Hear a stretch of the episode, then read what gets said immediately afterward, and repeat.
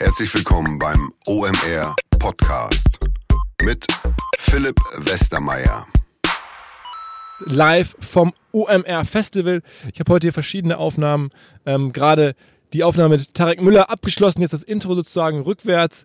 Ähm, ich glaube, es war wieder ein super Podcast. Der Tarek jetzt äh, zum dritten Mal bei uns äh, zu Gast und äh, sicherlich einer der wirklich interessantesten Ansprechpartner ähm, rund um Digitalmarketing, um, um E-Commerce, um äh, Digitalthemen, vielleicht generell sogar unfassbare äh, Karriere und Erfolgsgeschichte.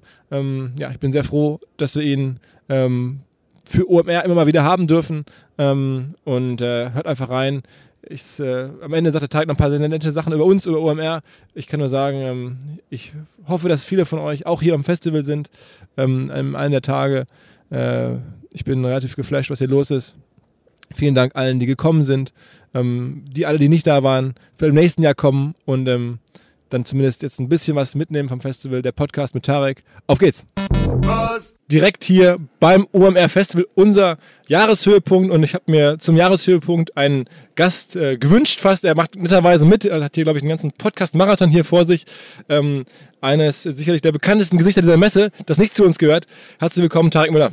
Ja, herzlichen Dank für die Einladung. Es ist wirklich äh, immer wieder überraschend, was du hier oder was ihr hier auf die Beine gestellt habt. Ich bin hier gerade über die Messe gelaufen, unglaublich groß, coole Aussteller. Freut mich sehr, hier zu sein. Äh, vielen, vielen Dank. Was du unterschlagen hast, dass du hier permanent auch um Selfies mittlerweile schon gebeten wirst, das ist ja auch unfassbar. Ey. Aber okay, unsere Gäste lieben Tarek vollkommen zurecht. Ähm, du hast was Krasses gebaut. Im, Im, Kern kommen wir gleich zu anderen Sachen auch noch, aber About You ist natürlich das ganz große Thema. Ähm, erzähl uns ein bisschen, was ist in den letzten ähm, Monaten bei About You passiert. Du warst ja schon auch zweimal hier im Podcast. Gib mal so ein Update.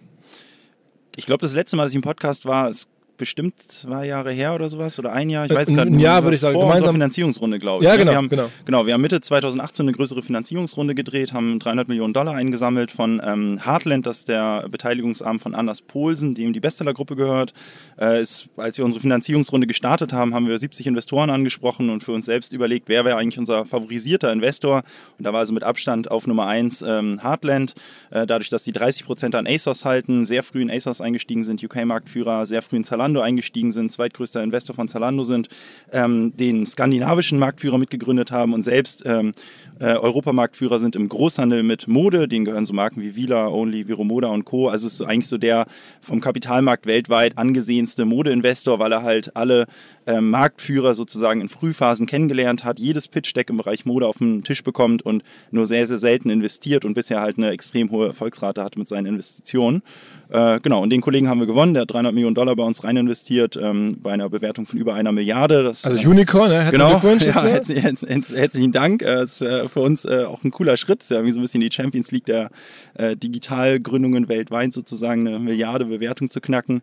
Ähm, für uns natürlich ganz cool. Was ich überraschend fand, es hat uns tatsächlich auch nochmal richtig Access zu Talent weltweit eröffnet. Also es gibt anscheinend viele, ähm, so wie, keine Ahnung, in Amerika die Leute irgendwie nach Ivy League Unis gucken oder sowas, gibt es anscheinend viele weltweite Talents sozusagen, die eben nach Unicorn Companies gucken, in denen dann, sie arbeiten. Dann da arbeiten wollen, okay. Ja, genau. Also wir haben tatsächlich echt richtig, richtigen Increase sozusagen an Bewerbungen äh, von internationalen Leuten bekommen auch dadurch. Und, und das, das war ein ganz netter Seiteneffekt. Wollen die Leute deswegen machen, weil sie sagen, da kann ich mitwachsen und da kann ich vielleicht auch irgendwelche Stock Options irgendwie bekommen oder irgendwie oder zumindest irgendwie einen, einen, einen Plan bekommen, wie ich überdimensional damit verdienen kann, wenn es gut läuft? Also mein Gefühl ist, bei den wenigsten sind das eigentlich monetäre Gründe so im ersten Schritt. Ich glaube, das ist, sind ähnliche Motive wie eben auf eine besagte Ivy League Uni zu gehen. Es ist quasi der Lebenslaufstempel und die Leute haben das Gefühl, das ist so eine Art ähm, ja, Qualitätsmerkmal sozusagen für Erfolg, für da geht's voran, da wird viel, da passiert viel, das ist schnell, digital, also da wie so eine Art weitere Ausbildung nach dem Studium. Dass also weltweit Leute gucken, wo entstehen gerade Unicorns und, genau. und dann, dann sich direkt da bewerben. Also macht ja eigentlich irgendwie Sinn. Macht, ja macht total Sinn. War ich, hatte ich überhaupt nicht auf dem Schirm, ehrlich gesagt. Macht aber auch total Sinn. Es gibt in Deutschland irgendwie fünf, sechs oder sowas Companies in der Liga und genau, da und weltweit irgendwie so 200 oder sowas und viele orientieren sich dann tatsächlich an diesen Listen.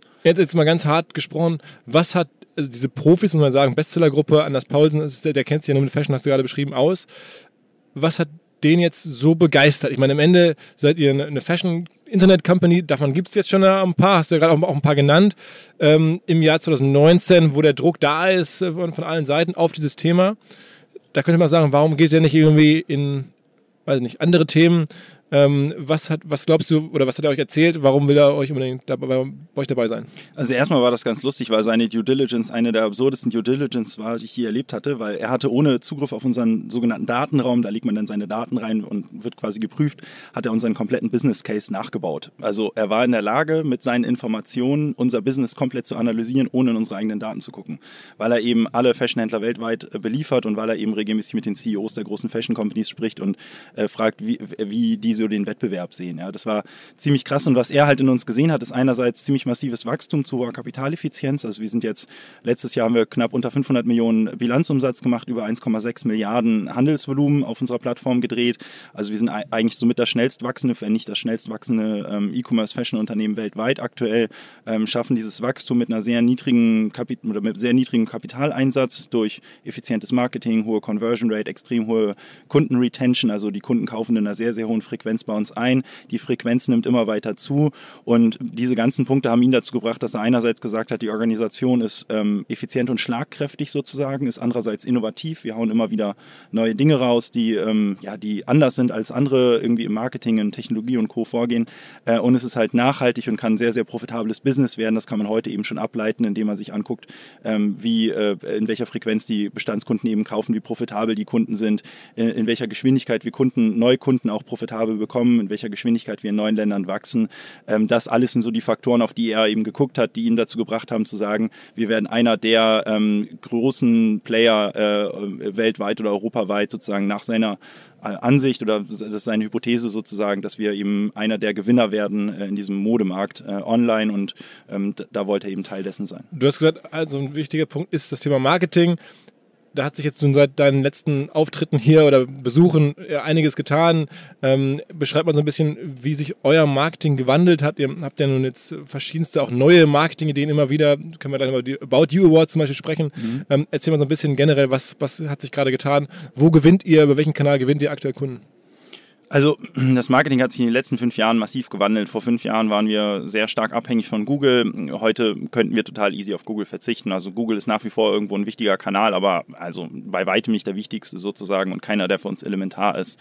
Ähm, heute ähm, generieren wir über 75 Prozent unseres Traffics tatsächlich organisch. Also das Marketing, das wichtigste Marketinginstrument ist eigentlich unsere Smartphone-App, äh, die Kunden regelmäßig benutzen und viral weiterempfehlen. Das klingt so ein bisschen blöd. Vor fünf Jahren wurde man für so eine Aussage ausgelacht, aber heutzutage ist das tatsächlich die Existenzgrundlage von About You, eigentlich Weiterempfehlungen und ähm, direkter Zugang über unsere App. Ähm, und wenn wir eben auf uns aufmerksam machen wollen, dann nutzen wir verschiedene Kanäle. Es kommt so ein bisschen auf die äh, Soziodemografie und Zielgruppe an. Für junge Leute sehr stark natürlich Social Media, Facebook, Instagram, Influencer. Ähm, für etwas, sage ich mal, Mittelalter, also irgendwie so 30 bis 40 so circa, ähm, ist es ein Potpourri an, an Maßnahmen, Facebook, PR, ähm, Events, äh, aber auch natürlich Dinge wie TV noch nach wie vor, TV-Shows, die wir gerade sehr stark ähm, forcieren und dann für die 40 40 plus ist es dann auch Facebook tatsächlich, das ist irgendwie in allen Altersgruppen irgendwo relevant, aber da ist dann zum Beispiel TV nochmal deutlich relevanter ähm, und ja, PR und äh, da ist auch, da spielt auch Google nochmal eine größere Rolle bei Leuten über 40. Okay. Erzähl mal so ein bisschen von, von TV, weil das, was ihr da macht, ist ja relativ neu. Also ihr habt jetzt diese, eine TV-Show gemeinsam mit ProSieben gemacht, also aus euren Awards heraus eine, eine Show entwickelt. Ähm, die am Ende auch sehr viel PR bekommen hat, aus verschiedensten Gründen. Ähm, sag mal, so ein Update ich habe gehört, das hat irgendwie für euch massiv funktioniert, weil einfach danach das Suchvolumen riesig oder das überhaupt der, der, der Traffic riesig war. Genau, also erstmal sozusagen das Motiv, dass wir ähm, neue Formate machen, ist einerseits, dass wir uns unabhängig machen wollen von den ja, GAFAs, wie man so schön sagt. Also wir wollen nicht, wir wollen raus aus diesem Hamsterrad, jede, jeden, jedes Mal Euros zu bezahlen an Facebook, Google und Co.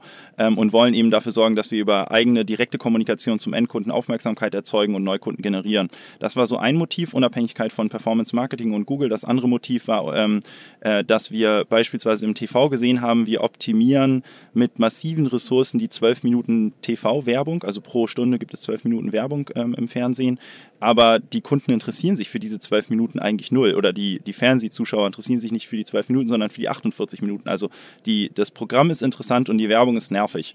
Und dann haben wir irgendwann überlegt, so, ey, warum investieren eigentlich so viel Geld und so viel Kapazität und Gehirnschmalz in etwas, was kein, worauf keiner Bock hat, nämlich die 12 Minuten Werbung. Warum investieren wir nicht Gehirnschmalz, Ressourcen und Geld in die 48 Minuten, nämlich geilen Content, ähm, den die Leute sehen wollen und der sozusagen unsere Marke transportiert? Und so aus diesem Motiv heraus haben wir eigentlich vor zwei drei, zwei, drei Jahren angefangen, uns damit zu beschäftigen. Das erste Format, was wir dann auch ins Fernsehen gebracht haben, waren die About You Awards, so die Oscars der Influencer- und Creator-Szene sozusagen.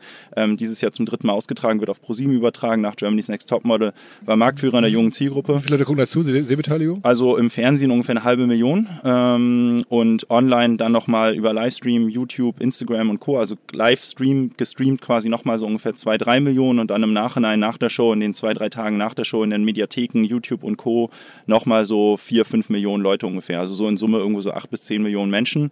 Schon ziemlich cool ist in, in der Dachregion. Also äh, ja, damit können wir es auch schon mit so einem Wetten das oder so in seinen, in seinen äh, äh, letzten Zügen äh, aufnehmen, sozusagen von der, von der Zuschauerzahl. Das ist schon richtig massiv, hat auch richtig massiven Umsatzimpact bei uns erzeugt. Ähm, dieses Jahr nochmal viel krasser als letztes Jahr. Ähm, die Reichweite war, glaube ich, bei ungefähr 40, 45 Prozent höher als, äh, als letztes Jahr. Äh, die, da ist einfach viel zusammengekommen. Großer Celebrity-Auflauf, Leute wie Heidi Klum waren da. Ähm, das erste Mal auf dem Red Carpet mit Tom Kaulitz. Äh, und okay. Also sind viele Dinge passiert, die für die Presse eben ziemlich interessant waren. Ähm, und es hat für uns halt gigantische Aufmerksamkeit erzeugt. Wir haben sehr viele Kunden tatsächlich dadurch generiert. Sehr viele Leute sind dadurch auf uns aufmerksam geworden oder haben uns wieder in Erinnerung äh, gerufen. Kannst du mal so ganz grob sagen, was kostet denn Spaß?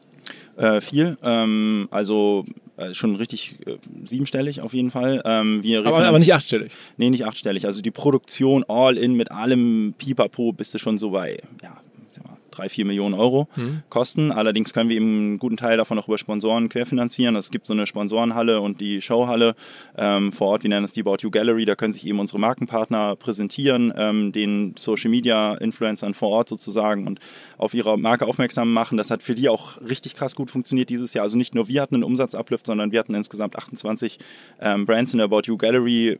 Von mit allen, mit denen ich gesprochen habe äh, in den letzten zwei Wochen, haben uns zurückgemeldet, dass sie richtig krasse Umsatzanstiege, Vertriebsanstiege und Markenwertanstiege hatten. Also nicht nur wir profitieren von dieser Plattform About You Awards, sondern auch die Markenpartner, die da mit uns äh, gemeinsam eben auftreten. Ich meine, irgendwie von den 28 haben jetzt schon irgendwie 16 oder sowas fest zugesagt fürs nächste Jahr. Aber Pro7 zahlt nichts. Cool ist.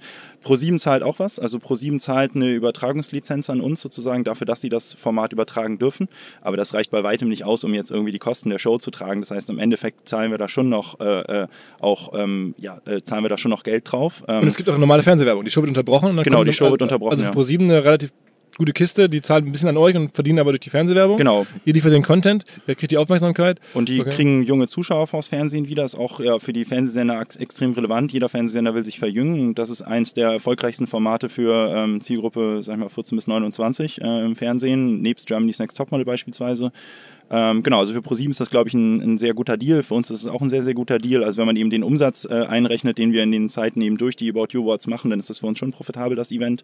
Ähm, also sehr profitabel. Das ist, auch. so der Tag, an dem die Awards im Fernsehen laufen, dann sozusagen außerhalb des Weihnachtsgeschäfts oder des Black Fridays euer umsatzstärkster Tag? Ja.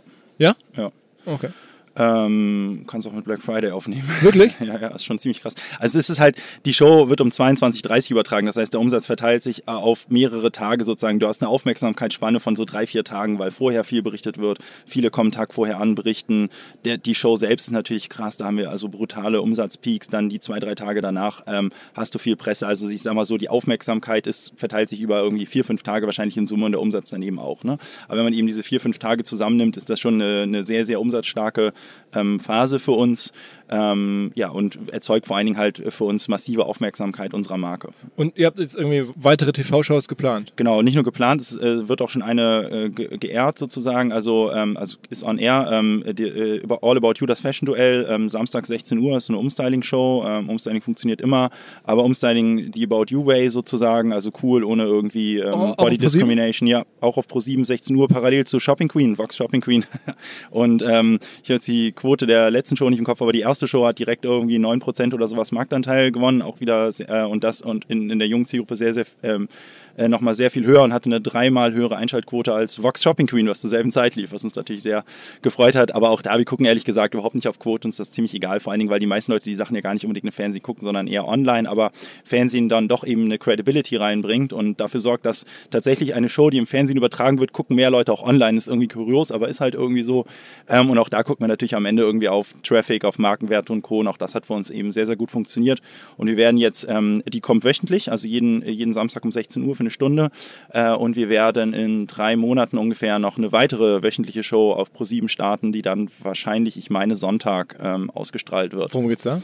Kann ich noch nicht sagen. Okay. Aber auch Mode natürlich. Okay, also. Fernsehinhalte massiv.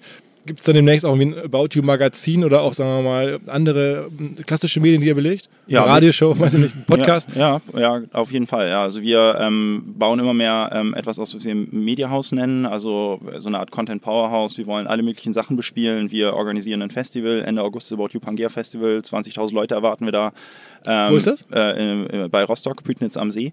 Ähm, sehr cool, ähm, glaube ich, äh, wird das. Ähm, dann haben wir im Juni die äh, About You Fashion Week. Ähm, als Verlängerung der Berlin Fashion Week sozusagen werden wir die Fashion Week öffnen für die Masse der Menschen, werden dort vier Tage lang Fashion Shows äh, äh, veranstalten sozusagen, aber wo die normalen Menschen Zug Zugang haben. Zu Berlin Fashion Week haben die ja keinen Zugang. Es ist ein reines B2B-Event. Wir machen jetzt im Mai eine Geschichte zu den Cannes Filmfestspielen mit Lena Gerke zusammen. Wir und und und. Also es sind noch sehr viele Events, Formate, Also die wahnsinnig viel Content getrieben am Ende. Genau, sehr viel Content, was wir generieren, immer mit dem Anspruch, eigentlich irgendwo Break-Even zu werden. Irgendwann mal. Auch die About You Awards werden sich definitiv irgendwann refinanzieren. Aktuell investieren wir halt jedes Jahr ja irgendwie so 30, 40 Prozent mehr, ja, weil wir die Qualität erhöhen wollen, weil wir den Output erhöhen wollen. Aber irgendwann ist da auch das Ende der Fahnenstange erreicht und dann steigen die Einnahmen und dann äh, refinanziert sich wahrscheinlich so ein Event sogar selbst und man kriegt sozusagen den ganzen Umsatzuplift nochmal quasi in Anführungsstrichen umsonst on top.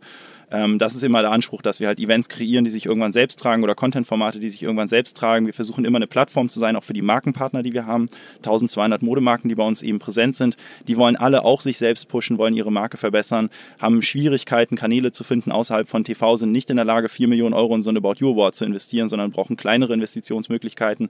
Und die wollen wir auch immer Huckepack nehmen sozusagen äh, und Formate kreieren, wo wir als About You uns auch oft zurücknehmen. Also wir sind da jetzt nicht omnipräsent als Marke, ähm, sondern versuchen wirklich eine Plattform zu schaffen für diese Modewelt sozusagen, äh, sich selbst auch zu präsentieren und natürlich wir als Plattform uns auch zu präsentieren. Guckt ihr dann auch nach M&A? Also wenn ich jetzt so höre, dann würde ich denken, Mensch, es gibt ja eine Menge Musikfestivals vielleicht im Sommer, die jetzt so leidlich gut laufen oder die aber eigentlich eine tolle Community haben, aber Ja. es ist nicht, kein einfaches Business mittlerweile mehr, Ja. ähm, sowas zu übernehmen. Oder wir haben gesehen, Zalando hat die Bread and Butter übernommen. Und wieder eingestellt. Genau, aber also die- guckt ihr in diese Bereiche auch rein?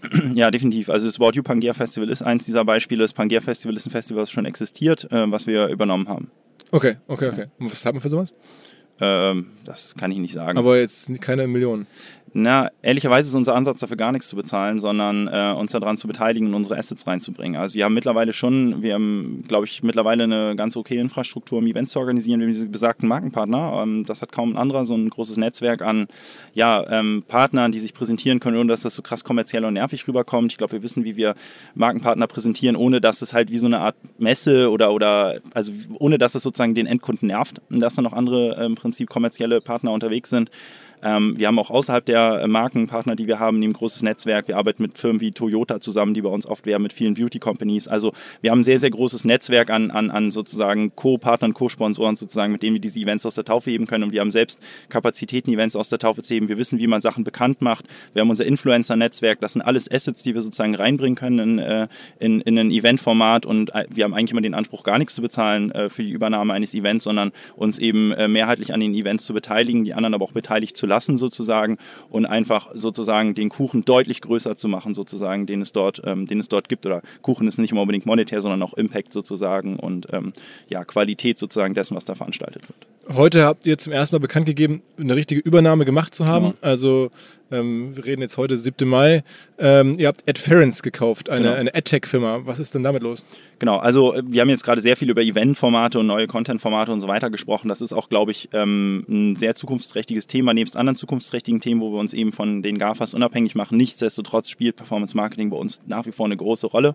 Äh, also Google, Facebook-Optimierung, Retargeting und Co. Und wir arbeiten eigentlich nie mit externen Firmen zusammen, ehrlicherweise. Wir haben eine total brutale Selbstmachphilosophie. Wir bauen unsere komplette Technologie selbst. Wir haben alles in-house. Wir haben keine Werbeagentur mehr, mit der wir fest zusammenarbeiten. Unsere komplette Werbung machen wir selbst. Mediasteuerung selbst und, und, und. Und es gab eine Firma, mit der wir seit zweieinhalb Jahren zusammenarbeiten, nämlich im, im Google Bid Management und jetzt auch im Amazon Bid Management, wo wir uns ein kleines bisschen dran versuchen und im PLA Bid Management, also Product Listing Ads. Und das war eben Adference.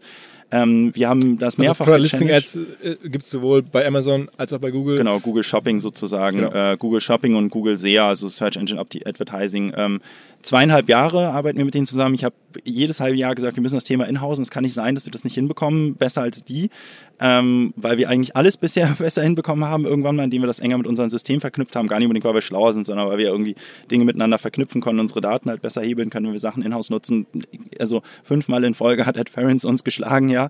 Äh, und dann haben wir andere Tools getestet, auch mehrfach und jedes Mal hat AdFerence das geschlagen, ja. Und irgendwann war für uns der Schritt, okay, ähm, wir können es nicht inhausen, also müssen wir die Firma inhausen so circa äh, und haben jetzt AdFerence übernommen. Wie groß äh, waren die zum Zeitpunkt? Die sind heute, ähm, die sind, das sind 23 Leute in Lüneburg. Ähm, die Firma bleibt auch unabhängig, also äh, die haben jede Menge anderer Kunden auch außer uns. Also wir wollen das Geschäft gar nicht anfassen von denen, sondern äh, wollen einfach nur zusätzliche Investitionen zur Verfügung stellen, dass sie sich noch schneller weiterentwickeln können, dieses Tool noch weiterentwickeln können. Das ist ja auch agnostisch, also es ist scheißegal, ob du Fashion einbuchst oder was weiß ich, Reifen oder Beauty oder whatever. Ja. Also äh, die anderen Kunden werden da überhaupt keine Negativeffekte haben, sondern im Gegenteil positive Effekte, weil mehr Ressourcen reingesteckt werden, mehr Gehirnschmalz, wie man das eben optimieren kann. Ähm, ähm, genau, und die Übernahme war für uns halt tatsächlich das Motiv, nicht da in die Operative einzugreifen, sondern die Investitionskapazitäten zu erhöhen, um das halt noch schneller, noch besser zu machen und ja, weiter dafür zu sorgen, dass die ähm, zumindest von dem, was wir wissen, weltweit tatsächlich das mit Abstand beste ähm, Bitmanagement-Tool sind ähm, für SEA, PLA, Amazon und äh, entwickeln gerade noch diverse andere Dinge, Analytics-Beratungsprojekte. Eure Wettbewerber dürfen den auch das Tool ja. benutzen? Gar kein Problem. Also wir sind da überhaupt nicht so wettbewerbsorientiert. Ich meine, welche Wettbewerber, ja? Also klar, Zalando ist fett, Zalando macht richtig, richtig viel richtig, aber man muss immer mal im Hinterkopf behalten, Zalando hat nicht mal 10% Marktanteil vom Online-Fashion-Markt. Vom Gesamt-Fashion-Markt haben die irgendwie 2% oder sowas, ja. Also der Markt ist so riesig, äh, es ist kein Kampf Zalando gegen About You, ASOS gegen About You oder sowas. Der Markt ist gigantisch riesig und super fragmentiert. Wir haben überhaupt keinen Stress mit Wettbewerbern. Wir sind eigentlich relativ entspannt, ja. Okay. Was muss man für so ein Inference dann bezahlen? Ähm, ist nicht öffentlich. Aber äh, also da kann man jetzt wahrscheinlich wenig argumentieren mit, wir haben Markenpartner, die wir mitbringen, sondern da muss man schon ein paar Millionen in die Hand nehmen. Ähm, ja, dazu kann ich nichts sagen. Aber auch da können wir eine ganze Menge einbringen. Wir haben die About You Cloud, wo wir unsere Technologie eben bei äh, Dritthändlern zur Verfügung stellen. Mittlerweile onboarden wir, glaube ich, 27 Online-Shops auf unsere Technologie.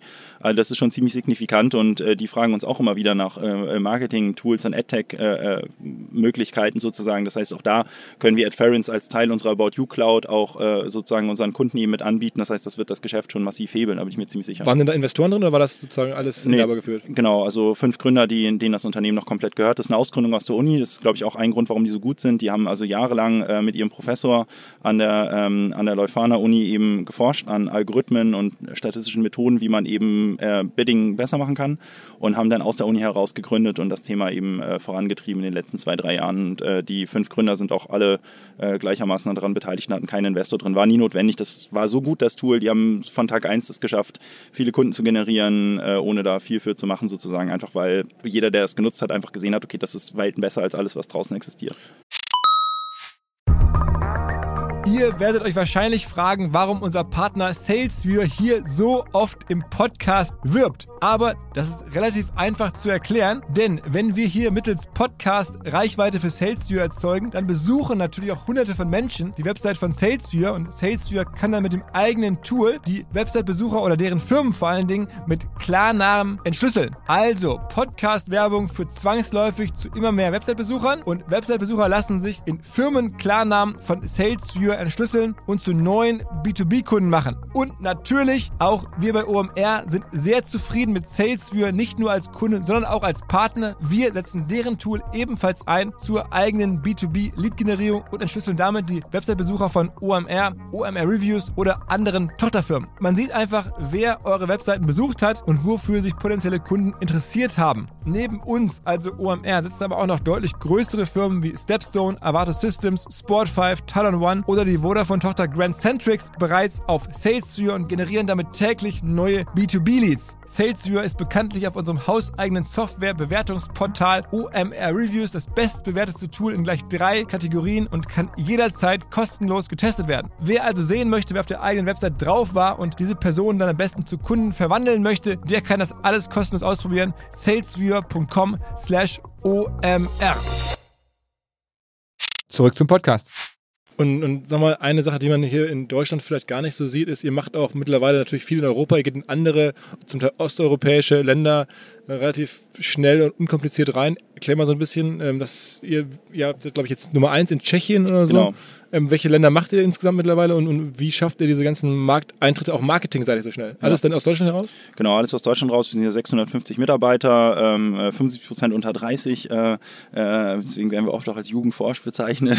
Okay. ähm, genau, alles aber aus Hamburg raus. Ein sehr internationales Team, deswegen verfalle ich auch ganz gerne ins Englisch, ja, weil wir bei uns in der Firma Englisch reden. Ähm, äh, genau, wir sind in neun Ländern aktiv. Äh, Deutschland, Österreich, Schweiz, Holland, Belgien, Polen, Tschechien, Ungarn, ähm, Rumänien und äh, Slowakei. Das sind sogar zehn. Äh, Rumänien kommt jetzt bald. Ähm, genau, wie machen wir neue Markteintritte? Ähm, wir haben da so eine Markteintrittsstrategie, wo wir eine Woche lang äh, teasern äh, und ankündigen, äh, Bratislava will be about you oder was ich, Warschau will be about you, ähm, starting, at, äh, starting at und dann quasi ein Datum, bauen ein, eine Woche Attention auf sozusagen äh, mit massivem Werbedruck. Dann haben wir äh, am Tag unseres Launches eine riesen Launchparty, wo wir alle Celebrities, Influencer des Landes einladen und dann folgt halt wirklich ein, ein, ein vierwöchiger ähm, Sturm an Media, Events, äh, also unsere komplette Klaviatur, die man aus Deutschland kennt, die konzentrieren wir auf vier Wochen letztendlich in den Ländern und äh, sind so in der Lage, innerhalb von vier Wochen, das haben wir jetzt schon mehrfach geschafft, eigentlich innerhalb von vier Wochen eine Markenbekanntheit aufzubauen, für die wir in Deutschland vier Jahre gebraucht haben und auch ein Umsatzlevel aufzubauen, wenn man das jetzt mal auf pro Kopf rechnet, sozusagen, wo wir in Deutschland nach drei, vier Jahren erst waren. Und das schaffen wir in vier Wochen in den neuen Ländern. Also das Schlagwort ist sozusagen Fokussierung der Marketinganstrengung Genau. auf, auf einen Zeitraum von vier Wochen. Genau. Hauptstädte meistens. Äh, nee, ganzes Land. Okay, und dann aber vier Wochen Vollgas. Genau. Und danach ist, der, ist das so präsent, dass das dann irgendwie von da aus dann von alleine läuft. Ja, genau. Vier Wochen Vollgas tatsächlich, danach erstmal sechs Monate gar nichts. Also wir investieren das, was wir normalerweise in sechs Monaten investieren würden, konzentrieren wir einfach auf vier Wochen. Ähm, einfach in Anführungsstrichen, das ist schon ziemlich kompliziert, aber ähm, genau, haben, äh, deswegen war es auch wichtig, dass wir die Media geinhoused haben, dass wir die Werbung geinhoused haben, weil so waren wir in der Lage, das Ganze so zu stricken, wie das kein anderer macht. Also das Feedback aus den Ländern ist immer, wow, nie gesehen sowas. Das ist ja völlig verrückt, Also was kanalübergreifend. äh, Genau, und ich meine, Deutschland ist natürlich schon relativ weit. Man ist in Deutschland so Dinge gewöhnt von uns, auch wie die About You Awards und, und alles mögliche Influencer-Marketing. Wir haben relativ viele Dinge auch tatsächlich neu gemacht, die jetzt mittlerweile irgendwie ständig adaptiert werden. Auch die Art und Weise, wie wir Sale machen und wie wir unsere Marke präsentieren und so weiter. Das schon, es ehrt uns ja auch, dass uns viele kopieren in Deutschland. Ähm, aber tatsächlich, wenn wir in so einem Land wie Tschechien sind, das ist halt alles ungesehen da. Ja, also was wir da machen, da machen wir einen Aufschlag. Das ist halt einfach da, äh, es haut die Leute halt vom Hocker. Ja, und so sind wir in der Lage eben auch zum zum zum Land Landesgespräch oder zum Stadtgespräch zu werden. Ja, ist wirklich massive virale Effekte, die wir dort eben oft erzeugen ähm, und, und sind so in der Lage, in Tschechien zum Beispiel waren wir von Tag 1 nach unserem Marketing Big Bang äh, Marktführer ja, und haben den lokalen Marktführer überholt, sind größer als Zalando und Co. Also es ist schon, Macht ihr da auch dann. Fernseh, Fernseh äh, Awards schon sowas? Ähm, Awards nicht, aber wir machen auch viel im Fernsehen, ja. Aber dann klassische Werbung oder auch Shows. Ja, auch Shows, ja. Auch Showteile, Product Placements. Also wir machen keine eigenen Shows, sondern wir sind am Anfang oft Teil einer Show und fangen dann an, eigene Shows zu, ähm, äh, aufzubauen. Ähm, also quasi Untershows sozusagen, die wir dann oft äh, dort machen. Ähm, sag nochmal vielleicht ein paar Worte, weil das immer wieder rauskommt. Influencer sind ein Riesenthema und ihr habt dieses Influencer-Netzwerk. Ähm, wie steuert ihr das? Also gibt es da irgendwie, das ist ja eine, so eine Secret Source. Keiner macht Influencer-Marketing at scale, so wie ihr. Ähm, habt ihr dann eigene Abteilung? Habt denn, wie, wie viele Influencer kann ein Mitarbeiter irgendwie managen? Arbeitet ihr mit Agenturen zusammen? Ich meine, die meisten haben ja ein Management. Ja. Wie bindet ihr? Ich meine, er macht ja, glaube ich, auch eine eigene Marke mit Lena Gerke. Ähm, wie muss man sich das ganze Thema bei euch vorstellen? Also erstmal muss man dazu sagen, dass wenige Influencer at Scale machen, liegt auch daran, dass wenige tatsächlich auf Massenmarktprodukten sitzen. Wir haben halt den riesen Luxus, dass wir ein Massenmarktprodukt haben. Unser Produkt About You ist für alle relevant, weil niemand nackt rumläuft. Ähm, und wir können auch jeden konvertieren im Prinzip, weil wir haben das größte oder eins der größten Angebote zusammen mit Zalando, haben wir das größte Modeangebot Europas. Ähm, wir haben alles, ja. Und unsere Personalisierung sorgt dafür, dass man das sieht, was für einen relevant ist. Das ist erstmal cool. Das ist auch so echt ein richtig krasser, unfairer Vorteil, den wir gegenüber 99,9 Prozent aller anderen Firmen eben haben, die keine Massenmarktprodukte haben, deswegen nicht in der Lage sind, eben äh, quasi ohne Streuverluste äh, alles Mögliche zu machen. Ja. Ähm, ähm, deswegen nehmen wir aber eben auch andere Markenpartner, Huckepack sozusagen, weil die dann ihre, eher ihre Nische bedienen können, sozusagen innerhalb unserer Plattform. Ähm, Influencer Marketing spielt für uns eine, eine, eine große Rolle, ähm, aber auch jetzt keine elementare Rolle, muss man sagen. Also äh, Leute unter 30 oder gerade Leute eher unter, sag ich mal, 25 kennen uns schon häufig über Social Media. Da spielt Inf Influencer Marketing eine große Rolle. Unser Durchschnittskunde ist aber ähm, 32 oder 35 Jahre alt, je nach Land. Ja, also das heißt, wir haben auch viele Kunden, die 30 sind, 40 sind, 45, 49 sozusagen. Da spielt Influencer Marketing kaum eine Rolle. Ähm, genau, die Frage, wie viele Leute sich darum kümmern, bei uns tatsächlich sehr, sehr wenige. Also es sind irgendwie, glaube ich, drei Leute oder so sowas, die äh, ja das Ganze verwalten, eben äh, mit äh, diversen Werkstudenten noch. Wir haben natürlich viel automatisiert und Technologie unterstützt. Wir arbeiten, glaube ich, pro Monat so ungefähr mit 1000 Influencern zusammen, äh, jeden Monat. Ähm, natürlich oft sehr kleine Kooperationen und dann mit einigen, die nennen wir dann unsere About You Idols, haben wir Jahresverträge, das sind insgesamt so 40 ungefähr. Äh, mit denen machen wir sehr viel mehr. Du hast gerade Lena Gerke erwähnt, die ist eine unserer Idols, mit denen machen wir dann wirklich eigene Kollektionen, eigene Events, eigene Seitenevents, wie in, zu den Cannes Filmfestspielen mit Lena Gerke, organisieren Geburtstage, Weihnachtsessen, Dinners, Barbecues, alles Mögliche, ja, mit den Influencern, mit unseren Idols zusammen, die sind äh, Teil unserer Shows. Also wenn man About You das Fashion Duell guckt sozusagen, ähm, hier diese Samstagsshow, dann findet man da fast nur unsere About You Idols ähm, und, und, und. Also die setzen wir eben in, in, in sehr vielen Dingen ein. Das ist so ein bisschen unsere, die Sprachrohre äh, unserer Marke sozusagen Richtung der jungen Generation als wir zuletzt gesprochen haben, da war, ähm, ich erinnere mich auch noch unser Stammgast Sven dabei, kritischer ja. ähm, Business Analyst und Investor. Ähm, ich glaube, die meisten kennen ihn. Da gab es ein Thema, da gab es die About You Cloud. Also äh, ihr habt sozusagen selber Technologieservices, die ihr anbietet für andere E-Commerce-Händler. Ähm, da war Sven super skeptisch und sagte, ja, mhm. das ist vollkommen fokussiert. Ähm, wie geht's denn der Cloud gerade? Also Sven war ja auch super kritisch und hat gesagt, wir werden keine Finanzierungsrunde abschließen. Am Ende hatten wir, glaube ich, fünf, sechs Angebote auf dem Tisch. Äh, äh was, äh, Wo er dir zu gratuliert hat. Also hat er sich ja dann nachher auch, Mensch, da, da habe ich falsch gelegt. Also ja. liegt ja häufig richtig, muss man sagen. Ja, ja, ja. Aber da hat, er, hat, er, also, hat er falsch gelegt. Ja, okay. ja, manchmal äh, formuliert er Dinge äh, für meinen Geschmack ein bisschen zu überspitzt, aber schlau ist er definitiv und äh, liegt ja sehr oft richtig da, zum Glück nicht. Bei der Cloud würde ich auch mal behaupten, lag er nicht richtig, ähm, was die Defokussierung angeht. Seine Hypothese war ja so ein bisschen, die Leute wollen halt einen Softwarehersteller. Ähm, äh, wenn sie Software einkaufen. Äh, und unsere Hypothese ist, die Leute, die Händler wollen einen Händler, der eine Technologie-DNA hat, weil die verstehen das Geschäft besser als ein Softwarehersteller, der Software schreiben kann, aber keine Ahnung von Handel hat. Wir sind ein Technologieunternehmen, was Handel betreibt und haben sowohl Ahnung von Technologie als auch von Handel ähm, und können deswegen sozusagen Innovation proaktiv pushen. Ja? Bei einem Softwarehersteller musst du immer hingehen und Dinge einbriefen. Wenn du irgendwas Neues willst, bei uns ist es so, 90 Prozent der Innovation wird einfach freigeschaltet für die Händler, die unsere About You Cloud nutzen ähm, äh, und, und und äh, die können trotzdem eben ihre eigenen Dinge reinpushen. Ich glaube, wir haben bewiesen, dass wir technologisch äh, es locker mit einem Salesforce, Demandware und Co. eben aufnehmen können, äh, wenn nicht sogar deutlich besser sind. Ehrlicherweise haben wir fast jeden, also sind wir in fast jedem Wirklich? Pitch eigentlich vorne. Wirklich? Ja, ja, ja ähm, definitiv. Also äh, ich glaube, da lag er auch nicht richtig. Ja, wir haben, äh, wir onboarden gerade, ich meine irgendwie 25 Online-Shops oder sowas. Ähm, wir publishen nicht oder kaum eigentlich wen. Ich glaube jetzt gerade haben wir gepublished, dass wir Depot gewonnen haben. Ist aber eine relativ große Ausnahme.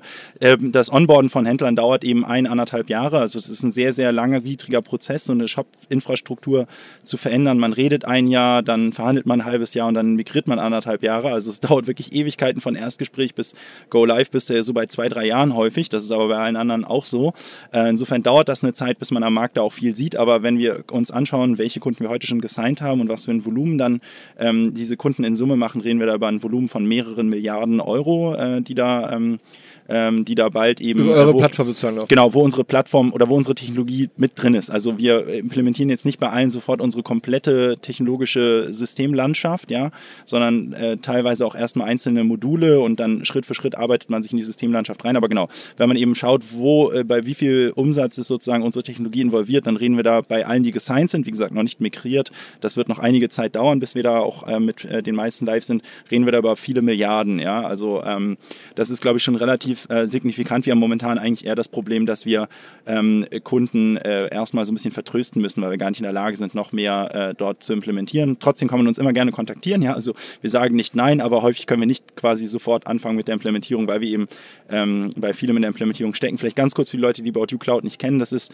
ähm, unsere Systemlandschaft sozusagen. Man kann jetzt mal ganz blöd gesagt unser Shop-System bekommen. Ja, das ist jetzt sehr vereinfacht gesagt, aber da stecken verschiedene Module hinter, ein Order-Management-System, ein PIM-System, eine MMDB, also ein Multimedia Media-Datenbank, ähm, ein Kundenverwaltungstool, ein Checkout, ähm, CRM, CMS, Personalisierungssystem. Das sind alles eben einzelne Module, die wir in den letzten fünf Jahren mit sehr, sehr viel Kapital in, entwickelt haben. Wir haben da ja, ähm, ja fast neunstellige Summen in unsere Technologie investiert, die wir jetzt eben Dritten zur Verfügung stellen. Das war auch von Anfang an der Plan. Das ist auch nichts Neues, da haben wir noch nie drüber geredet vorher. Es war von Anfang an der Plan, dass wir unsere Technologie auch Dritten zur Verfügung stellen. Wir haben uns von Anfang an nie als irgendwie Modeunternehmen gesehen, sondern immer als Technologieunternehmen. Äh, und jetzt wollen wir eben auch mit unserer Technologie Dritthändler enablen. Gar nicht nur in der Mode. Also ein Depot, wie gesagt, ist ja zum Beispiel gar, gar kein Modeunternehmen, ähm, sondern wir können eigentlich sämtliche ähm, äh, transaktionale Businesses betreiben, egal was da am Ende verkauft wird. Erzähl noch mal so ein bisschen, ähm, ist ja eine krasse Geschichte vielleicht in zwei Worten, weil sich viele fragen, wie kann man mit so wenig Leuten, es kommt ja raus, ihr macht Influencer-Marketing at Scale oder mit irgendwie drei Leuten, ihr macht Fernsehshows, ihr macht jetzt irgendwie, ähm, seid ein Tech-Unternehmen, aber eigentlich, ähm, dass du gerade, äh, gibt es da irgendwie eine, eine, eine, was, was macht ihr anders als andere, dass ihr so effizient seid, personalseitig? Das hört, klingt zumindest so danach.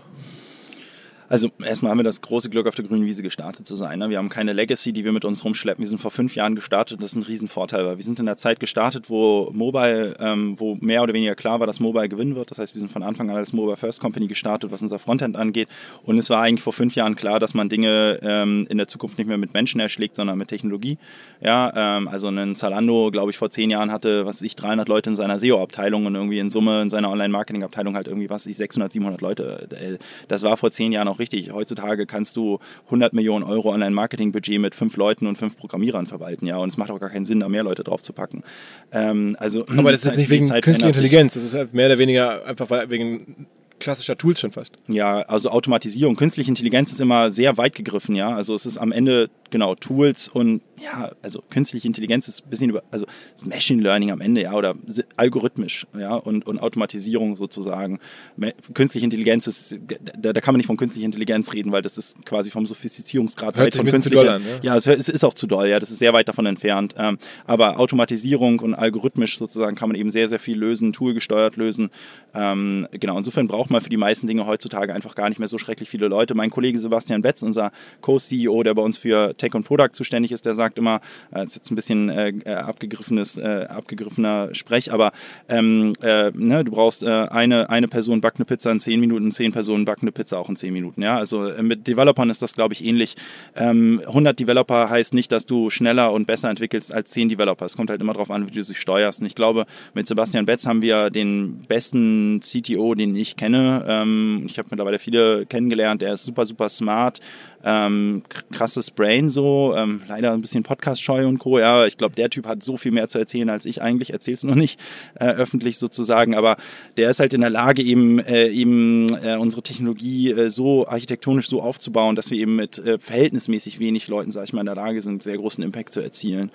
Ähm, das ist halt unser, unser großes Glück, würde ich mal behaupten. Ja, da habe ich wirklich gar nichts mit zu tun. Ich bin ja eher so der Marketing-Kasper sozusagen bei uns. Er macht dann die ganze Technologie. Ne? Sag mal, bei, bei, bei der ganzen Kapitaleffizienz und, trotz, und des Wachstums und der, der Gesamtumsätze, ähm, ist denn eine Profitabilität von About You absehbar?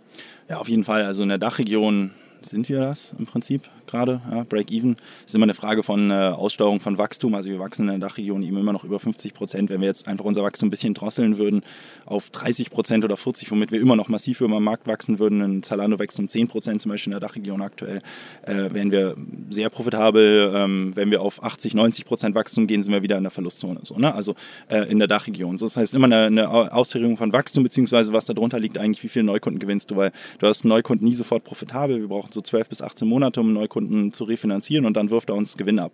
So, und deswegen ist immer eine Abwägung, wie viele Neukunden gewinnen wir und das führt dann zu Profitabilität oder nicht. Und dann hast du natürlich noch einen Fixkostenanteil. Ne? Je weiter du wächst, wenn du deinen Umsatz verdoppelst, verdoppelst du nicht deine Fixkosten in der Regel. Das wäre auf jeden Fall schlecht, wenn das so der Fall ist.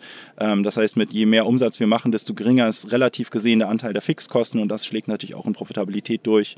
Ähm, genau, unser Marketing wird auch immer effizienter sozusagen, weil wir immer besser verstehen, wo wir effizient Kunden gewinnen. Die Formate wie die About You Awards und Co. refinanzieren sich immer mehr und so kommen wir immer stärker in die Profitabilität rein, beziehungsweise sind es ja in der Dachregion. Und wo geht die ganze, also wofür war die Finanzierung, sondern war dann für Internationalisierung vor allem? Genau, für, ja, vor allen Dingen für die Internationalisierung, aber auch für massive Investitionen in Technologie. Also dieses Cloud-Thema, das meinen wir wirklich ernst. Wir wollen das mit Abstand beste Shop-System oder die beste Shop-Infrastruktur-Plattform für E-Commerce-Unternehmen bauen ähm, die es weltweit gibt. Das meinen wir bitter, bitter ernst, ja, und äh, ähm, da investieren wir massiv rein. Ähm, und äh, aber natürlich die größte Investition ist die Internationalisierung, das Marketing in neuen Ländern. Auch da müssen wir halt eben Kunden vorfinanzieren. 12 aber bis 18 alles in Europa oder wird ihr auch aus Europa rausgehen? Also ähm, mit unserer eigenen Plattform About You wollen wir in Europa bleiben, definitiv in Kontinentaleuropa, mindestens mal für die nächsten drei bis fünf Jahre. Gibt noch genug Länder, die wir vor uns haben. Ähm, mit unserer Technologie ist das agnostisch. Ja, also wir können auch die Technologie einem Russen oder Amerikaner oder wem auch immer ja zur Verfügung stellen. Bei der Technologie ist es egal. Ähm, für unser eigenes Retail-Geschäft äh, sind wir sind wir erstmal auf Europa fokussiert. Ähm, und auch da ähm, müssen wir nach wie vor eben sehr sehr stark in Dinge wie Logistik investieren beispielsweise. Wir haben gerade unseren Lager umgezogen, äh, seit zwei Monaten neues Lager in Betrieb. Sowas kostet erstmal richtig viel Geld natürlich. Ne? Jetzt ähm, denken ja viele Leute, der Tarek Müller, der ist unfassbar schwer reich, hat einen Milliardenkonzern. Hat sich das denn für dich persönlich eigentlich schon über dein Gehalt hinaus gelohnt, das alles gebaut zu haben? Ähm, also ich habe vor About You ja auch schon diverse Unternehmen gegründet, ne, wie ähm, eTribes zum Beispiel zusammen mit Nils Ebach und Alex Graf. Sehr, sehr gut läuft es eine führende Digitalberatung, mittlerweile glaube ich über 100 Berater oder sowas für eine Beratung, ziemlich groß ist ähm, NetShops, NetImpact, ähm, Factor A mitgegründet, die, ähm, glaube ich, führende Amazon-Marketing-Agentur, die verkauft wurde, genau, verkauft wurde für einen achtstelligen Betrag an Debt, Agenturgruppe ähm, äh, und diverse weitere Unternehmen gegründet, teilweise auch viele, von denen man gar nichts weiß. So, wir publishen jetzt ehrlicherweise auch nicht alles, also bei weitem nicht alles. Mittlerweile publishen wir fast gar nichts mehr eigentlich, ähm, was wir so machen. In, äh, insofern war es About You jetzt nicht meine erste Gründung. Wir haben bei About You auch richtig viel rein investiert. Das sind drei Gründer, Hannes, Sebastian ähm, und ich und äh, Benjamin Otto war auch noch in der Anfangszeit ähm, mit drin, aber Hannes, Sebastian und ich, wir haben alle drei auch richtig in About You rein investiert. Das heißt, wir haben auch also richtig Cash, eigenes Cash. Genau, richtig Cash rein investiert, auch richtig signifikant Cash rein also investiert. Schon mehrere Millionen. Ja, ähm, genau. Und wir haben jetzt keine reichen Eltern oder so. Das war Geld, was wir vorher uns verdient haben mit unseren, mit unseren Firmen. Wir hatten vorher nie Investoren. Das heißt, es sind wirklich äh, immer profitable Firmen. Wir haben eigentlich ähm, einen Großteil dessen, was wir da vorher verdient haben, eben reinvestiert. Das heißt, wir halten natürlich massiv Anteile an About You. Ja, und das, äh, klar, wenn du massiv heißt, aufbaust, jetzt ihr drei zusammen noch mehr als 10 Prozent? Nee.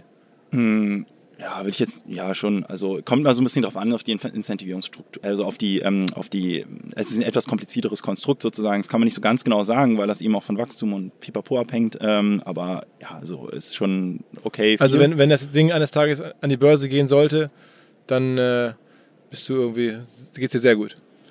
Geht's, ja, jetzt, geht's auch schon ganz ey, gut. Ganz ehrlich, äh, damit es mir sehr gut geht, brauche ich ungefähr 20, 30.000 Euro im Jahr. Ja, das du hast ja mal geht, gesagt, geht mir sehr gut. Es Im Podcast mit Lars Heider habe ich natürlich gehört, Lars Podcast, also hier dem Abendblatt-Chefredakteur, ähm, da warst du auch äh, auf einem ja. deiner Podcast-Marathons äh, irgendwie warst du, warst zu Gast und da ging es darum, dass du ja sagst, wo wir jetzt hier nicht groß thematisieren, kann man ja beim Abendblatt-Podcast hören, äh, irgendwie Entscheider treffen, Heider heißt das Ding. Ähm, da ähm, sagst du, dass du eines Tages äh, auch mal was anderes machen möchtest und ja, in die genau. Politik gehen wollen würdest vielleicht und aber halt nicht dann irgendwie von unten dich durch die Partei hocharbeiten, sondern am besten mit eigenen Mitteln äh, was bauen und da glaube ich sagst du, Mensch, so 20 Millionen oder so, das braucht man mal mindestens, um halt selber politisch was bewegen zu können in Deutschland. Ja, ja, also für mich ist schon ganz lange das Motiv, also ich kann mit Geld nicht so viel anfangen, privat. Also ich brauche kein vieles Geld, um glücklich zu sein. Ich habe kein Auto, kein, keine krass vielen Klamotten. Ich habe kaum was, irgendwie an Statusumbrühen. Das erste, was ich mir jetzt mal richtig gegönnt habe, ist eine neue Wohnung so. Ähm, aber ja, ich brauche jetzt privat nicht viel Geld. Für mich ist tatsächlich das Motiv, irgendwo viel Geld verdienen zu wollen, auch ähm, dass ich mit dem Geld dann ähm, raus möchte aus der Wirtschaft irgendwann nach About You. Ist aber auch noch einige Zeit hin, muss man dazu sagen. Und genau, wie du schon sagtest, eine, ich möchte eine eigene Partei gründen oder auch politisch aktiv werden, ähm, Einfluss üben auf Politik, positiven Einfluss hoffentlich. Partei soll erst regional sein, also eine Hamburger Partei, aber mir geht es im Wesentlichen darum, irgendwie darüber nachzudenken, wie man politisch was bewegen kann in diesem Land, die Dinge, die ich gelernt habe über ähm, Datenanalyse, Metriken und Co. eben auch zu nutzen, möglicherweise einen positiven Einfluss zu haben. Und ich möchte das aber machen, ohne dass ich abhängig bin von Spendengeldern und irgendwelchen Lobbygeldern und Co., weil ich glaube, niemand gibt dir Geld, ohne irgendwie ein bisschen was im Hinterkopf zu haben. Ähm, daran glaube ich einfach nicht, dass Menschen so altruistisch sind oder wenn, dann sind es nur ganz wenige. Das reicht bestimmt nicht aus, um äh, viel zu bewirken. Deswegen war für mich immer da die Ambition, viel Geld zu verdienen, um dann mit diesem vielen Geld das ganze Geld zu reinvestieren in, in diese Maßnahmen und unabhängig zu sein von irgendwelchen wirtschaftlichen Abhängigkeiten, Spenden, Lobby, irgendwelchen Vortragshonoraren, was auch immer, ähm, wirklich ohne jegliche Interessenskonflikte sozusagen darüber nachzudenken, wie man Deutschland, Hamburg, ähm, Europa besser machen kann. Wir haben einen neuen Partner hier im Podcast, an dem wir mit OMR auch zu einem ganz, ganz kleinen Teil beteiligt sein dürfen. Die Rede ist von Along, eine Firma, die folgendes Problem löst. Und zwar B2B-Verkaufsprozesse sind sehr kompliziert meistens. Es werden verschiedenste Materialien hin und her geschickt, Präsentationen, Videos, Angebote, Case Studies, Kalkulationen in verschiedensten Iterationen mit verschiedensten Menschen in den jeweiligen Verteilern. Ihr kennt es alle, E-Mail-Schleifen, E-Mail-Ping-Pong. Das macht den Prozess häufig kompliziert und zieht ihn sehr in die Länge. Und vor allen Dingen gibt es gar keine Insights aktuell über das Verhalten der Käufer. Also man sieht gar nicht als jemand, der das Angebot unterbreitet, was auf der Gegenseite so passiert. Und genau das ändert jetzt Along. Die bauen die sogenannten Along Spaces, also digitale Sales Rooms, in denen alle Materialien hochgeladen werden können, in denen sich die verschiedensten Parteien austauschen können. Es entstehen einfach drei Vorteile. Man muss nicht mehr in irgendwelchen E-Mails nachsuchen. Angebotene Lösungen und Zahlen und Grafiken können schnell überall in Meetings geteilt werden. Und als Verkäufer sieht man natürlich, wer wann sich über welche Sachen informiert hat, worauf zugegriffen hat. Und man kann Informationen auch live anpassen. Along funktioniert also hier wie ein Co-Pilot, analysiert das Engagement der Interessenten und stellt sogar Empfehlungen für den nächsten Schritt zur Verfügung. Technisch aufsetzen kann man das alles in wenigen Minuten, auch mit dem jeweils eigenen CRM verbinden. Das macht Along. Wir glauben auch deswegen dran, weil es im Bereich Digital Sales Rooms die Nummer 1 ist auf unserer hauseigenen Softwareplattform auf OMR. Reviews natürlich alles DSGVO-konform. Wer mehr wissen oder vielleicht eine Demo angucken möchte, alle Infos along space, ein Wort along space, space auch ausgeschrieben, alongspace.com slash OMR. Und wenn ihr jetzt über diesen Link kommt, also als OMR-Hörerin oder OMR-Hörer kommt, dann bekommt ihr drei Monate gratis, wenn ihr für ein Jahr bei Along abschließt. Zurück zum Podcast. Du bist ja mittlerweile auch Public Figure. Also ich habe gesehen, Instagram ist schon irgendwie jetzt äh, mal mindestens schon mehr als Mikroinfluencer, 30.000 oder über 30.000 äh, Follower ist das wahrscheinlich dein größter privater Kanal. Aber wie gesagt, ich habe dir am Anfang erzählt, wenn du hier über die Messe läufst, dann sowieso, aber auch glaube ich generell in Hamburg. Ich höre immer wieder von Leuten, die dich auf einer Party gesehen haben, die dich im Flugzeug gesehen haben oder so und dann erzählen die mir das, warum auch immer. Ähm, ich höre auch immer wieder von Leuten, die dich getroffen haben. auch tatsächlich war die wirklich ernst. Ja. Also, Hamburg ist ein Dorf. Äh, Hamburg ist wirklich ein Dorf der. Ähm, aber ich glaube, es ist ja schon bei dir jetzt äh, darüber hinaus, äh, du bist irgendwie eine eigene Person, auch das Aushängeschild sicherlich von About You sowieso, aber ähm, ist das so einfach, das kommt so, hast du dir da schon mal Gedanken drüber gemacht? Ich meine, ähm, 30.000 Follower ist ja schon irgendwie jetzt nicht nichts, da, da, hat man ja schon zumindest irgendwo einen gewissen Impact. Ähm, was für eine Rolle spielt das für dich? Also ich glaube, auch das liegt natürlich daran, dass wir mit About You ein Massenmarktprodukt haben. Ne? Also viele Leute kennen halt About You und dann zu sagen, da ist einer der Gründer von About You, funktioniert halt besser als zu sagen, da ist einer der Gründer von, was weiß ich, irgendein so B2B-Unternehmen, was halt keiner kennt, so, ne? E-Tribes oder sowas. Ähm, das spielt sicherlich auch eine Rolle. Ähm, du hast es erwähnt, wir sind drei Gründer. Ich bin halt der Einzige, der sozusagen irgendwie nach draußen geht. Insofern, ja, bin ich so ein bisschen Aushängeschild publicly, aber bin jetzt nicht irgendwie der CEO oder so. Wir sind drei gleichberechtigte Geschäftsführer bei uns. Ähm, äh, aber ich glaube, ja, ist mal blöd gesagt, ich glaube, man kann sich mir halt einfach relativ gut merken, ja, so aus verschiedenen Faktoren. Irgendwie, keine Ahnung, Tarek Müller ist ein ziemlich komischer Name schon mal, ja. Also ein, äh, ein sehr ungewöhnlicher Vorname für Deutschland und ein sehr gewöhnlicher Nachname ja, für Deutschland. genau. Die arabische Welt ist ja der Tarek sozusagen der Peter. Ich bin in Hamburg geboren, bin eigentlich Hamburger, aber es ist halt trotzdem irgendwo ein Name, den man sich halt irgendwie besser merken kann als irgendwie viele andere Namen und hab Dreadlocks, ja, ist irgendwie total, glaube ich, eher. Ah, du bist eine Brand, du bist schon eine Brand. Ja, aber jetzt gar, ich habe mir nie vorgenommen, eine Brand zu sein, ja. Ähm, ich ich weiß nicht, ich habe Dreadlocks seitdem ich 16 bin oder so. Also ich, ich habe mir nicht äh, Dreadlocks gemacht oder so, weil ich dachte, ich will mal über eine Messe gehen und man soll mich erkennen können. Oder ich bin 1,95 Meter groß, ist auch ein Vorteil, ja, wenn man erkannt werden will. Also, aber das habe ich nie, es war nie mein Motiv, bekannt zu werden und ist auch heute nicht mein Motiv. Aber du legst jetzt schon eine Spur, die dir auch später dann irgendwie helfen kann. Also generell hilft es ja vielleicht als CEO, einen Hebel zu haben, dass Leute sagen, Mensch, das Typ von About You, dann fällt das Wort wieder. Äh, also irgendwie bist du ja schon. Präsenz hilft ja in vielen, Sachen. Es, es hilft, wobei, genau, also es hilft, ich weiß jetzt gar nicht, ob es so sehr hilft. Ich glaube, man braucht keine Dreadlocks oder sowas. Ich glaube, was hilft, ist, über 15 Jahre präsent zu sein bei den relevanten Leuten und immer das zu halten, was man verspricht.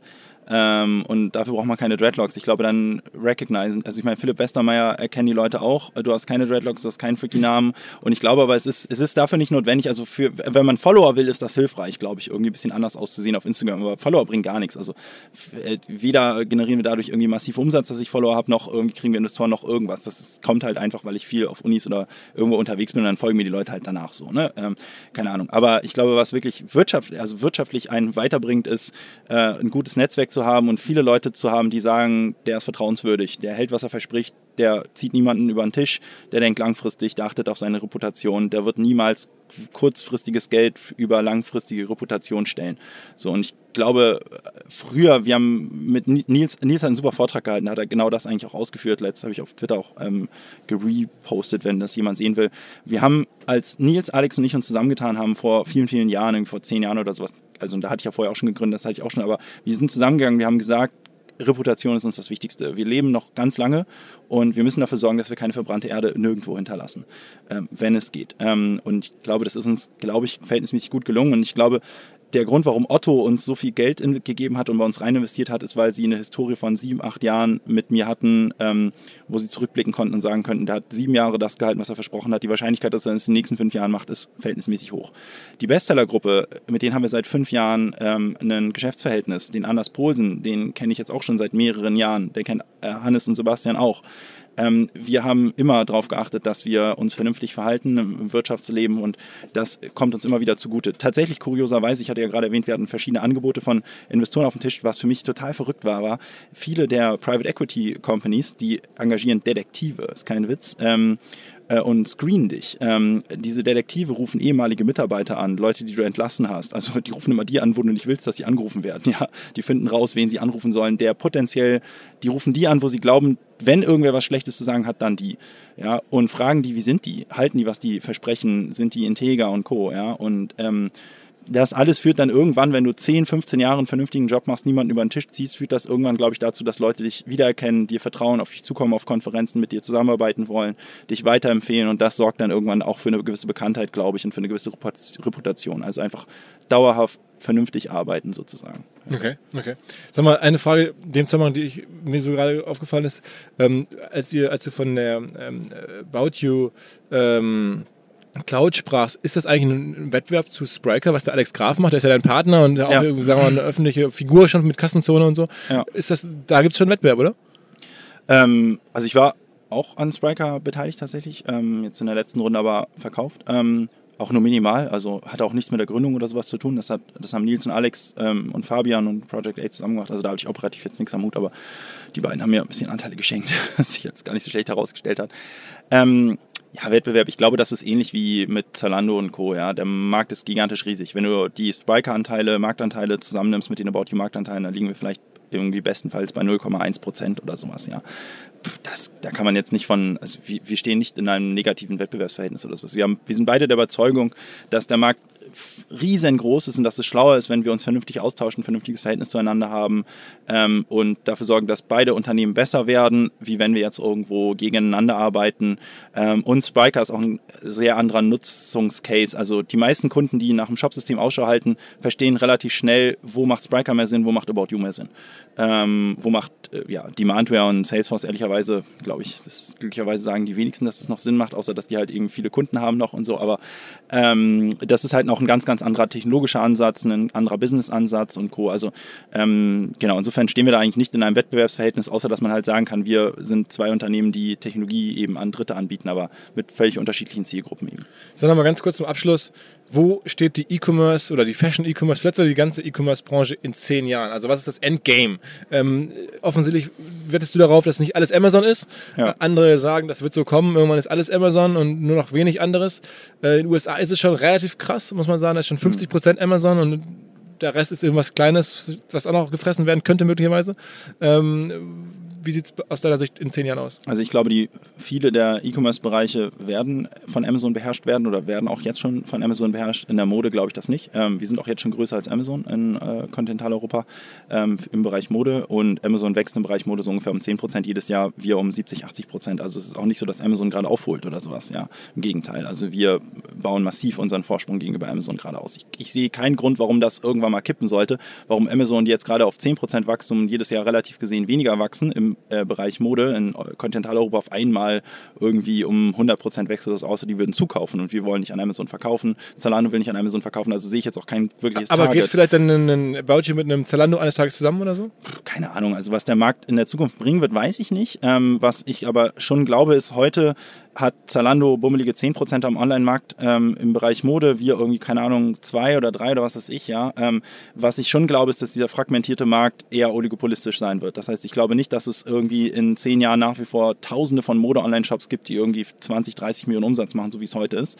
Ähm, und dann eben ein paar, die irgendwie ein paar Milliarden machen, sondern ich glaube, es wird ein paar geben, die viele, viele Milliarden machen und wenige, die es schaffen, auf 40, 50 Millionen Euro Umsatz ein Business zu betreiben. Das heißt, ich glaube, die, die Welt in 10 oder vielleicht eher in 20 Jahren wird so aussehen, dass halt ein About You, ein Zalando, möglicherweise ein ASOS, ähm, ein Otto, möglicherweise im Modebereich ein Bonprix noch, und also das ist irgendwie ein My Theresa im Luxusbereich, ein Farfetch im Luxusbereich, dass es irgendwo so fünf bis vielleicht acht, neun Online-Shops gibt mit unterschiedlichen Ausrichtungen im Bereich Mode, die 75 Prozent des Marktes ausmachen.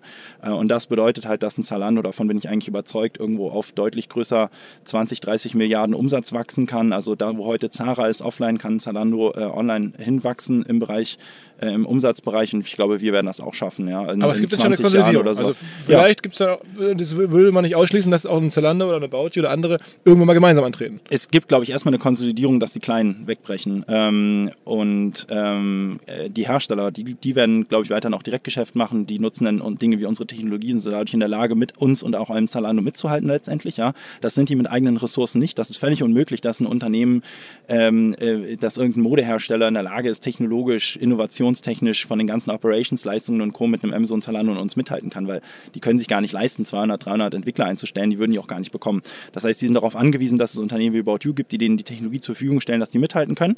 Ähm, das heißt, die werden, glaube ich, ihr Direktgeschäft aufrechterhalten. Ich glaube halt, die klassischen Händler, die also keine eigene Herstellung haben, die werden es schwer haben, neben den Amazon, äh, Zalando, ASOS und uns einfach mitzuhalten. Die, ähm, kann, da sehe ich einfach, ich, ich sehe nicht, wie die das schaffen sollen. Aber der, sag mal, der Anders Paulsen, ist der so im Hintergrund, jetzt du hast beschrieben, der ist überall beteiligt, der ist da eng dran. Der könnte ja jemand sein, der solche Konsolidierung, Gesamt, äh, schafft oder zusammenbaut oder, oder vorantreibt als Person ne? oder auch mit seinem könnte Kapital. Er, so. Könnte er, macht er aber aktuell nicht. Also der hat da, der hat uns, nee, also aktuell nicht. Also ich will nicht ausschließen, was in 10, 15, 20 Jahren oder sowas ist, aber momentan glaube ich nicht, dass es jetzt irgendwie ein, kurzfristig da irgendwie einen Zusammenschluss geben wird von ASOS Zalando. Wer, wer ist eigentlich der größte Lieferant von euch? Also welcher, welcher Bestseller-Gruppe. ja? Ja. Also auch von, auch von ASOS, von Zalando, der ist der größte Lieferant von jedem, der Mode verkauft in Europa mindestens mal. Und das ist, welche sind dann die größten Marken der Bestseller-Gruppe, weil man da ja selber nicht kauft? Was äh, kennt man da so? Only äh, ist, glaube ich, die größte. Vila, Veromoda, Jack Jones, ähm, ja, ich habe die, da gibt es ganz viele. Also das sind doch die Produkte, die bei euch dann in der breiten Masse verkauft werden. Man denkt immer irgendwie Adidas oder, oder keine Ahnung, irgendwie Diesel, genau. aber es stimmt uns, nicht, Also ich bin mir ziemlich sicher, dass bei Zalando wahrscheinlich eher so Nike und Adidas größer ist. Zalando hat halt nach wie vor einen sehr hohen Schuhanteil. Ne? Also wir sind in der Klamotte, sind wir unwesentlich kleiner als Zalando. Ähm, in Deutschland möglicherweise sogar größer, ich weiß es nicht. Möglicherweise auch nicht, vielleicht noch nicht. Also wir sind halt sehr klamottenlastig. Zalando ist schon nach wie vor sehr schuhlastig. Das heißt, bei einem Zalando bin ich mir sicher, ist der Anteil von der Bestseller-Gruppe deutlich geringer, als es bei uns ist, weil Bestseller eben kaum Schuhe macht, sondern überwiegend Klamotten. Ähm, insofern genau, es ist bei uns schon so, dass die Klamottenbrands eben größer sind. Das ist dann eben, ein, also die Bestsellergruppe in Summe ist unser größter Lieferant. Das heißt jetzt nicht, dass die einzelnen Marken unbedingt die größten Marken sind. Dazu will ich jetzt nichts sagen, aber ähm, ähm, bei uns sind halt tendenziell eben Klamottenmarken sehr viel größer als die Schuhmarken. Mhm. Bei einem Zalando ist das umgekehrt. Shoppst du da irgendwo anders außer bei Amazon bei euch?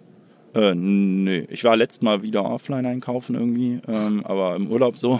Aber nö, eigentlich. Und online? Shoppst du noch anders online? Ähm, ab und an bei Otto. Ähm, Gerade so für weiße Ware, Möbel und so weiter. Ähm, ist schon cool da. Also ich, ist auch da am besten, finde ich. Äh, so Zweimann-Handling und so. Also die liefern dir die scheiß Waschmaschine halt ins Haus und schließen die an. So, das kriegt eine Amazon, glaube ich, nicht hin. Weiß ich nicht, zumindest wüsste ich nicht.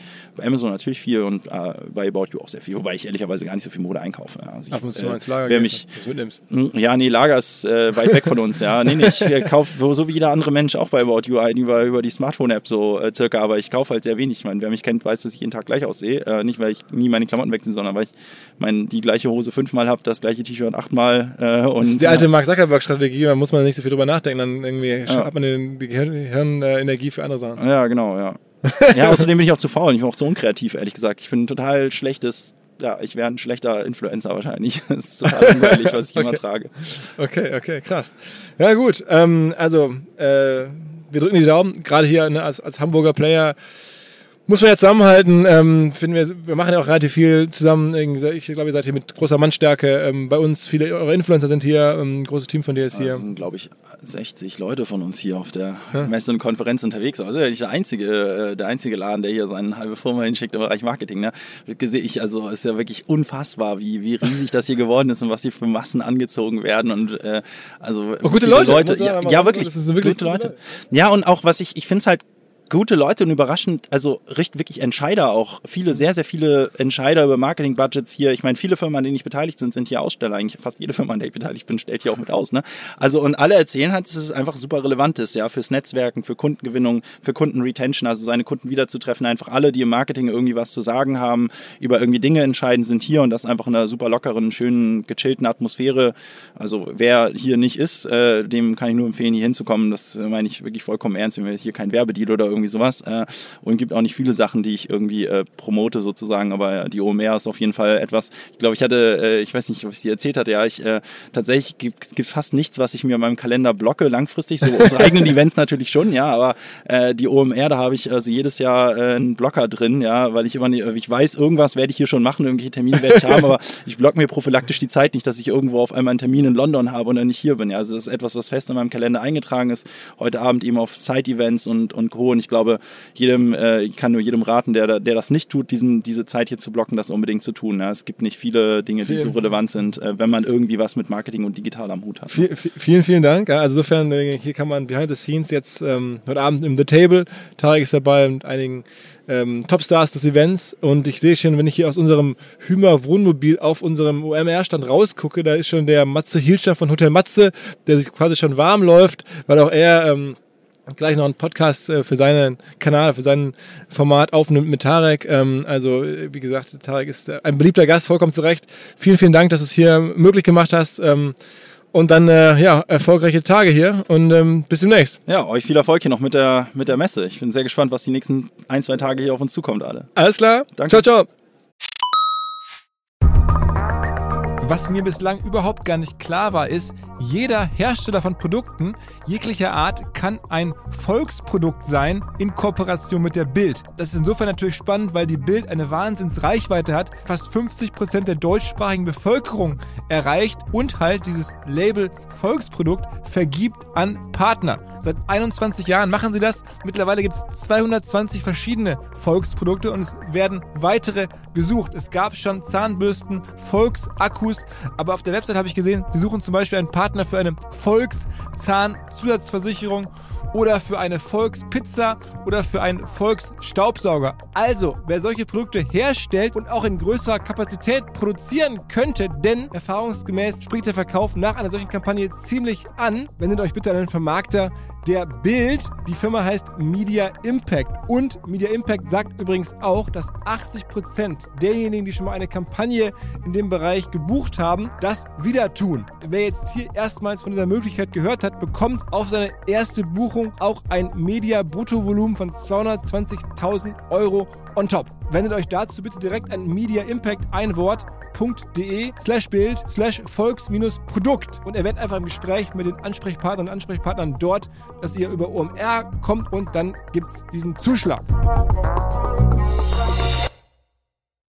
Zurück zum Podcast.